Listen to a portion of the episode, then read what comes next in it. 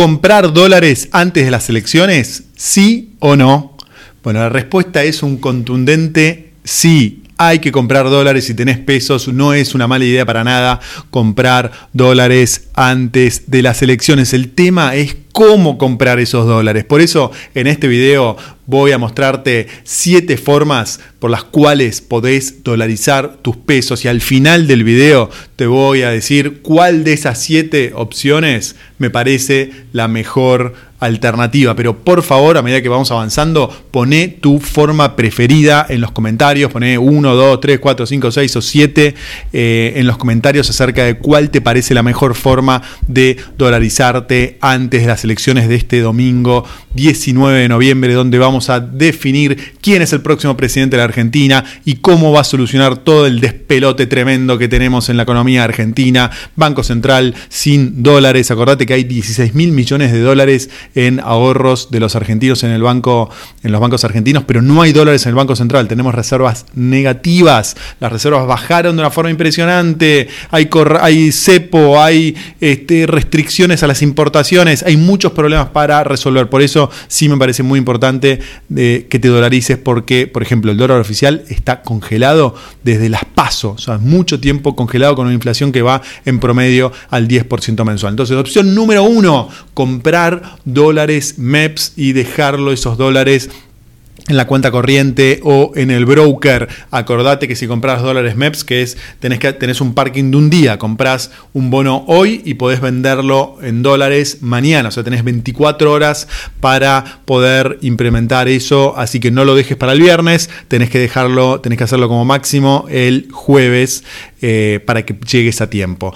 Hoy el dólar MEP está bastante barato, ha bajado casi un 20% respecto a la primera vuelta, entonces creo que es una buena opción eh, tomar el dólar MEP. El peligro en esa, de esa opción es que los dólares quedan en el banco, en los bancos argentinos. Y recordemos, como que te decía hace un ratito, el Banco Central no tiene dólares. No estoy diciendo que vayan a manotear los dólares este pasado mañana, sobre todo si no son montos muy grandes, pero realmente tu deudor es un banco central quebrado. Entonces hay que tener cuidado con eso. Al final profundizo un poquito más este tema. Segunda opción, comprar obligaciones negociables en dólares, que son es deuda de empresas argentinas. Elegiría a empresas argentinas que tienen ingresos en dólares o tienen activos en dólares. Hay muchísimas, pero te menciono alguna, como por ejemplo IRSA, IPF, Telecom.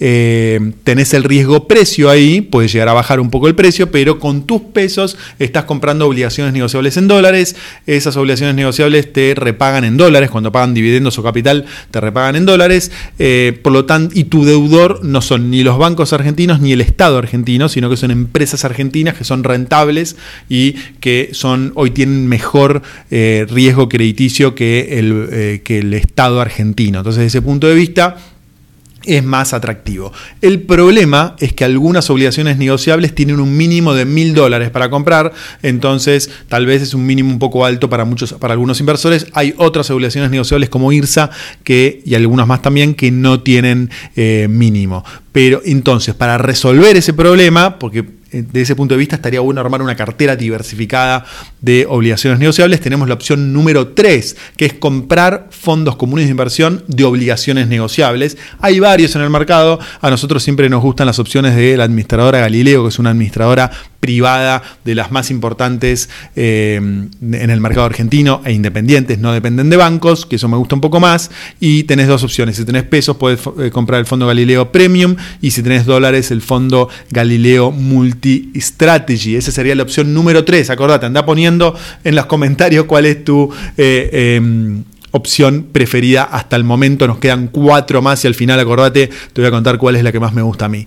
La cuarta opción, bonos argentinos en dólares. Bueno, esta opción es muy interesante porque los bonos están cotizando al 20-25% de lo que realmente valen. Realmente están cotizando a precios de descuento creo que tienen potencial para bajar aún más, sobre todo si el próximo presidente no es muy habilidoso en tratar de resolver todos los problemas que tenemos en la Argentina y si, por ejemplo, anuncia una reestructuración de deuda, pero aún con una reestructuración de deuda del 50%, estos bonos son rentables. Acordate que están cotizando entre el 20 y el 25% del valor real. Entonces, eh, si el día de mañana te, devuelven el 50% de la deuda, sigue siendo rentable, vas a ganar un 100%. Entonces, desde ese punto de vista, es bastante aconsejable, eh, pero bueno, es una opción arriesgada porque tu deudor es el Estado argentino, que es un Estado argentino que está totalmente quebrado. Esa es la opción número 4. Si te gusta esa opción, pone opción número 4 y por qué también menciona.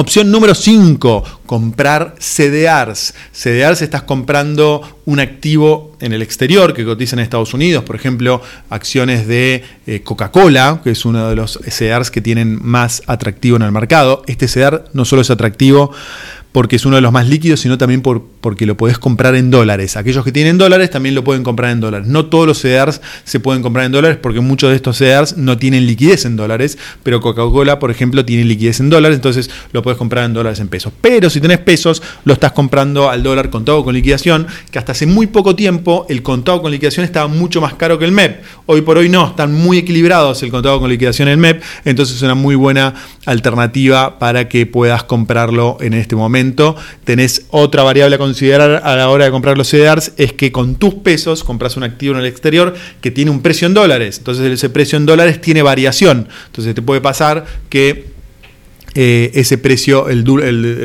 dólar suba, el precio del, dólar suba en pesos, pero el precio del activo en exterior baje, entonces ahí vas a perder dinero, por eso está bueno comprar índices como eh, el S&P 500 o el Dow Jones o eh, Coca-Cola, que son empresas de primera línea que tienen poca volatilidad. Esa es la opción número 5. La opción número 6, que esto ya no es en el mercado financiero argentino, sino que es en el mundo cripto, es comprar dólar cripto. Esa tiene la gran ventaja, es un precio un poquito superior al, MEP, aunque eso va variando todo el tiempo, pero tiene la gran ventaja que el día de mañana si tenés el dólar cripto, lo podés sacar del sistema financiero argentino y eso me parece atractivo. Por ejemplo, tus pesos puedes comprar USDC o cualquier dólar cripto y ese dólar, esos esas criptomonedas las transferís a un exchange en el exterior o a tu propia eh, billetera este, virtual. Entonces, de esa manera estás fuera del sistema financiero argentino. Eso me parece importante, tratar de disminuir nuestra exposición al sistema financiero argentino. Esa es la número 6. Y ya vamos, vamos terminando el video, vamos a, saber la, vamos a conocer la última alternativa de inversión y al final te voy a decir la mía, la alternativa preferida. Es la número 7, son las acciones argentinas que tienen activos o ingresos en el exterior. Por ejemplo, Cresud es una empresa agropecuaria argentina que en gran medida tiene operación en Brasil. Eh, por ejemplo, la otra acción que venimos recomendando hace tiempo acá en el, o mencionando hace tiempo en el canal, Aluar y Tenaris, tienen ingresos y activos en el exterior. Te agrego una, Comercial del Plata, tiene más de 300 millones de dólares depositados en el exterior. Esos, hoy están, están valuados un tipo de cambio de 350 eh, al tipo de cambio oficial. Y Aluar y Tenaris también tienen un montón de activos valuados a ese tipo de cambio. Y el día de mañana, cuando salte el tipo de cambio oficial, que sin duda va a tener que saltar, eh, van a tener un salto en la cotización. Esas son las siete alternativas, entonces las voy a repetir. Uno, comprar dólares MEP. Dos, comprar ONs directamente. Tres, comprar fondos de ONs. Cuatro, comprar bonos argentinos en dólares eh, eh, del Estado argentino. Cinco, comprar CDRs, sobre todo de empresas de primera línea de Estados Unidos para tratar de no tener mucha volatilidad. Número seis, dólar cripto. Y número siete, acciones argentinas. ¿Con cuál te quedas? Bueno, yo te voy a decir con cuál me quedo ya para terminar el video. Para aquellos conservadores, voy a hacer una trampita, voy a elegir dos. Para aquellos más conservadores y para aquellos más agresivos. Para aquellos más conservadores iría por el dólar cripto.